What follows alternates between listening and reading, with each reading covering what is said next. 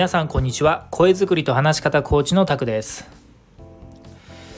普段からですねコミュニケーション力は筋トレとま同じなので時間をかけて学びながら継続的に磨いていきましょう。そんなお話をよくさせていただきますがその話を覆すつもりはないんですけれどもとはいえいわゆる自力だけではどうにもならないコミュニケーション問題があるということも事実です。つまりコミュニケーション力というのは外的影響を受けやすいんですと。外的影響というのは周りから受ける影響ということですね。どれだけ自分自身がコミュニケーション力を学んだり、まあ、練習したりとかいろんな学んだテクニックとか技を使ってみてももしくはね自己肯定感高めようとか自信をつけていこうとか前向きに行こうとしても結局コミュニケーション力って外からの影響で簡単に崩れてしまうってこともあるんですよ。まあ、これって元も子もない話になってしまいがちなんですけどめちゃくちゃ重要なことなのなので最後まで聞いてほしいなと思います。コミュニケーション力って基本的には内面的な力が大前提必要なんですよ。自分に自信を持つとか会話を楽しむとか話すことに自信を持つ楽しみを持つ、まあ、練習をすることによって技術をつけることによって話し方伝え方を磨いていく。声を良くしていく。そうすると人前で話すことが楽しくなったり自信が持てたり、まあ、仕事の成果にもつながる。というコミュニケーション起点で人生や仕事を好循環していく。っていうのが理想的なんですけども。そんなに絵に描いた餅のように練習すれば学んでいけば磨き上げていけば人生も仕事もより良くなるのかというと一概にはそうとは言えないわけですよね。それはあくまで自分の内面的な努力によって得られるものなんですけども外部の外界からの影響っていうのはやっぱ必ず受けるんですよ。例えばですけれどももし皆さんが親しい友達と話す時あるいは苦手な上司と話す時皆さんの話し方とかメンタルとか、まあ、コミュニケーション全般ってどうですか？親しい友達と苦手な上司と同じコミュニケーションって取れないと思うんですよね。これって皆さんの心の内面の状況って変わってないんですよ。変わってないというのは皆さんが何か急に人間が変わったから急に喋れなくなったとかうまく声が出せなくなった話がまとまらなくなったわけではなくて外部の影響によって自分の内面が揺り動かされちゃってるんですよ。つまり外からの影響で内面が揺り動かされてるのって結果思い通りのコミュニケーションが発揮できないということなんです。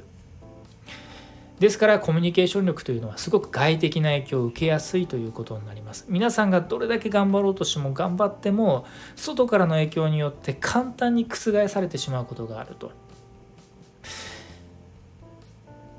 なので自分ではどうこうできない問題でもあると。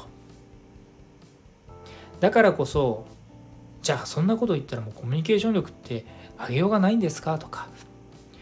上げる上げたあげたくてもあげられないってことじゃないですかって思われるかもしれませんが決してそんなことありません。内面の力ではどうにもできないこともあると。でこの事実を認めてじゃあ外的な影響をいかにコントロールするかっていう外的影響コントロール技術というものも絶対的に必要なんです。コミュニケーション力というのは意思疎通力ですと常々言っています。人間というのは一人では生きていけませんし生きていればいろんな人との関わりが生じますそんな人と円滑にコミュニケーション意思疎通を図ることで仕事も人生も豊かになりますとでそんな豊かなコミュニケーション力すなわち意思疎通を磨き上げながらも自分自身の取り巻きですね人間関係をうまくコントロールする力も必要なんですよ。まあ、これどういうことかというと皆様にとってマイナスになることよろしくないそんな人との付き合い方っていうものも当然調整やコントロールをしていく必要があります。まあ、具体的な話にしていきたいと思いますがどうでしょう？皆様の周りにこんな人おりませんか？一緒にいるとすごく疲れる人。なんか話しているとだんだん自分の意欲をそがれてしまう人そいでそいでくる人。話しているとどんどん自分の自信がそがれていく、まあ、そんな人。すごくあと時間を削いでくる人。もうなんかこの人と話すと4時間5時間平気で時間消費しちゃうんだよな、まあ、話がすごく長い人とかね。話好きの人とか。あとのお金を削ぐ人。なんか彼と一緒に彼女と一緒にどっか出かけるとちょっとお金の調子崩れてなんかすごい散財しちゃうんだよなとか。感情を振り回す人。なんかあの人といると一緒にいるとなんか不安になっちゃうとかやきもきしちゃうとかなんかイライラしちゃうとかなんか心配になっちゃってしょうがないみたいなね。まこういう人をですね皆さん皆身近におりますか？一緒にいると疲れる人。意欲をそぐ人自信をそぐ人時間をそぐ人お金をそぐ人感情を振り回す人。でこれも一言で言うとそれはあなたにとって正直プラスの存在ではないってことなんですよ。でこういう一緒にいると疲れる人あなたの集中力とか気力とか意欲体力を奪う人を巷ではエナジーヴァンパイアと呼ばれています気力の吸血鬼ですね結構身近にたくさんいらっしゃるんですよ。エナジーヴァンパイアさん、まあ、職場にもいるでしょうし友達にもいるかもしれないし家族にもいるかもしれない。その人に悪気があるわけじゃないんですよ。悪意を持ってやってるわけじゃないんですよ。でも誰かに対してこう高圧的な言葉を取ることによって言った側はある種すっきりしますけど言われた側はすごく心が痛みますよね。あとはすごくおしゃべり好きでもこのこの人とも5時間しゃべりたい。5時間私の話聞いてほしい。でも聞いてる側は5時間消費しちゃってるとも言えますしね。あとは自分ではその人のためを思ってこうした方がいいよああした方がいいよこうしないとダメだよっていうふうに言ってるものがだんだん相手を否定したり非難してしまったりしてなんか相手の自信を奪ってしまうとか。悪気は基本ないんですけど結果的にその人の意欲とか気力とか自信を、奪ってしまうエナジーヴァンパイアさんでまさにそのコミュニケーション力で悪い影響を及ぼすのはエナジーパンパイアさんなんですよ。このエナジーパンパイアさんは何度も言います。この人に悪気はないんですけども、もしかしたらあなたにいろんな悪影響を及ぼしてるかもしれない。その言葉によってあなたはいつもモチベーションを削られているかもしれない。その言葉によっていつも自信を失ってしまうかもしれない。その言葉によって時間や体力を持ってかれるかもしれない。その人の言葉で一喜一憂してしまってなんかやきもきしてしまってその人に感情を振り回されることによってなんかその人と一緒にいるとどっと疲れが押し寄せてきてどうしよう今日もう何もやる気になれない明日にしようみたいなあなた自身はすごく頑張りたい行動したい変化したいのにエナジーヴァンパイアさんによる、まあ、影響によってあなたの意欲や行動を削ぐことになってしまったらそんな人間関係は直ちに見直した方がいいというのが僕の考えです。とはいえ職場にいる苦手な上司とか先輩とかね、まあ、家族身内友達ね断ち切ればいいってこと単純な問題じゃないと思います。それに断ち切りましょうなんて一言では言いませんがとはいえ今のままでいいかといえばそうとも言えません。逆にそういう人とずっと一緒に過ぎるとその人がね麻痺しちゃうんですよ。気にならなくなってくるんです。で麻痺させることっていうのは一見良さそうに聞こえて結構重大なリスクを背負っています。誰かの言葉に対してもう気にならなくなるとか麻痺してしまってどうでもよくなるっていうのは自分のメンタルは強くなるかもしれませんけど今度相手に対して共感ができなくなって相手の気持ちを察することができなくなるのでその人が結果エナジーヴァンパイアになってしまう。感染してしまうわけですよ。だからくれぐれももう慣れた気にしないとかっていうあの鈍感にならない方がいいと。麻痺させない方がいいと。もちろん多少はね気にしない反応しないっていう心持ちは必要ですけれども自分の感情を麻痺させるっていうのは結果的には自分自身の重要な感受性を機能させないことになるのであまりよろしくはないということですねですから自分の心を麻痺させずにうまいことエナジーヴァンパイアさんとお付き合いというかね距離感を取っていくことが必要ですと。ということで、まあ、後半ではそんなエナジーヴァンパイアさんに自分の人生や仕事をね振り回されないために対処方法を5つほどご紹介したいと思います。1つ目は先ほども申し上げましたがそんなエナジーヴァンパイアさんとは距離を置くことですね。当たり前ですけど率先してそういう人と話しに会話しに行かない方がいいですし話すことになっても長時間そこに滞在しない。要件を済ましたらすぐに引き上げる。距離を置くことですね。でもしどうにも話さなきゃいけない場面があったら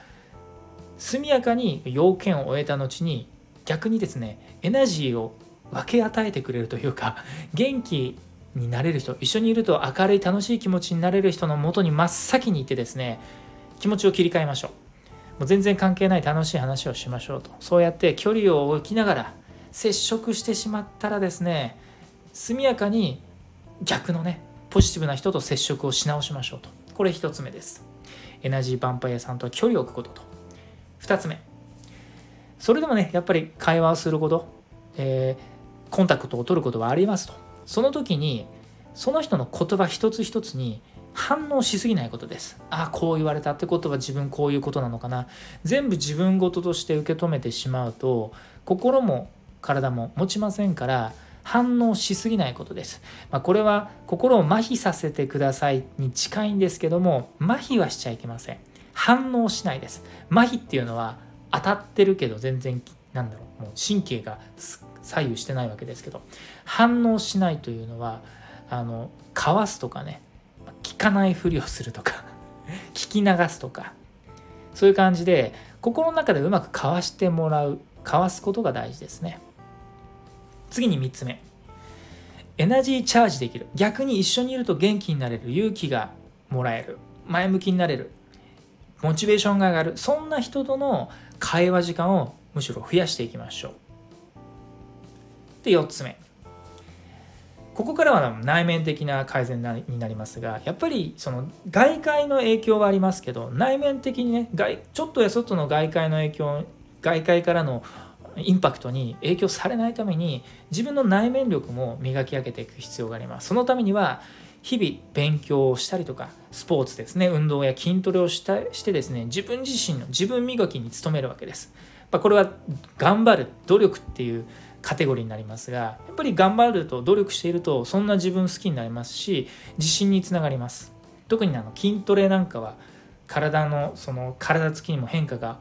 起きるので可視化してね自分の変化気づきやすいですし勉強とかもそうですよね。資格試験とかでもいいと思いますし何かの勉強をしてそれをまあちょっと模試を受けてみたりとかそういう視覚的なものじゃなくても何かの勉強をしてその知識を誰かに提供することによって誰かのためになったことで自信につながったりします。という自分磨き自分の成長に注力すること。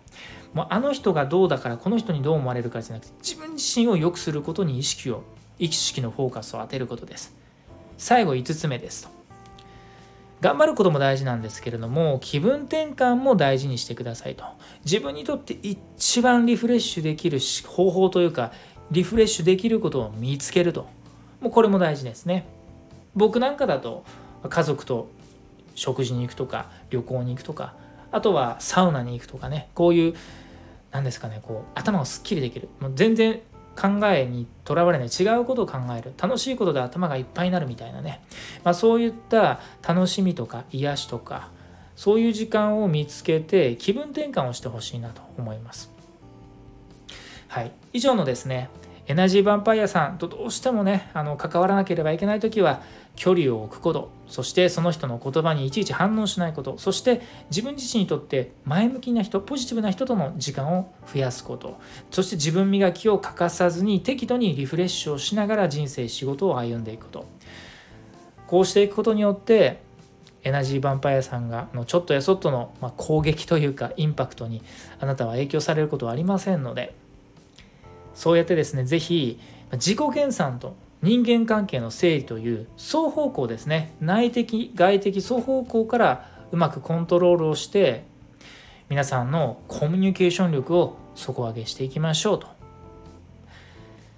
まあ、つまり人付き合いにも工夫をすることがコミュニケーション力のコツということでした。さて皆様いかがでしたでしょうか？皆様の周りにいるエナジーヴァンパイアさんとの向き合い方について、まあ、何かしらの気づきとか発見があれば幸いでございます。今日はここまでにしたいと思いますが皆さん日々学びと実践と継続を繰り返して自分自身のスキルを高めてより良い人生と仕事をしてほしいなと思います。僕も頑張っていきます。以上声作りと話し方コーチタクでした。また次の音声でもお会いしましょう。それでは。